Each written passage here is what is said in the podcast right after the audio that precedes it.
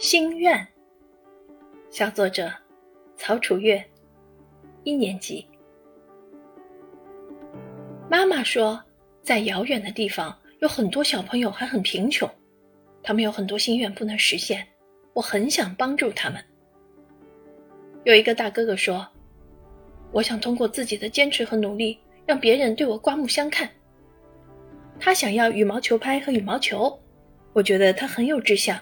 我决定帮他。有一个小弟弟说：“我想送爸爸一个行李箱，让爸爸出门打工的时候轻松点。”我觉得他虽然年纪小，却懂得孝顺父母。我决定帮他。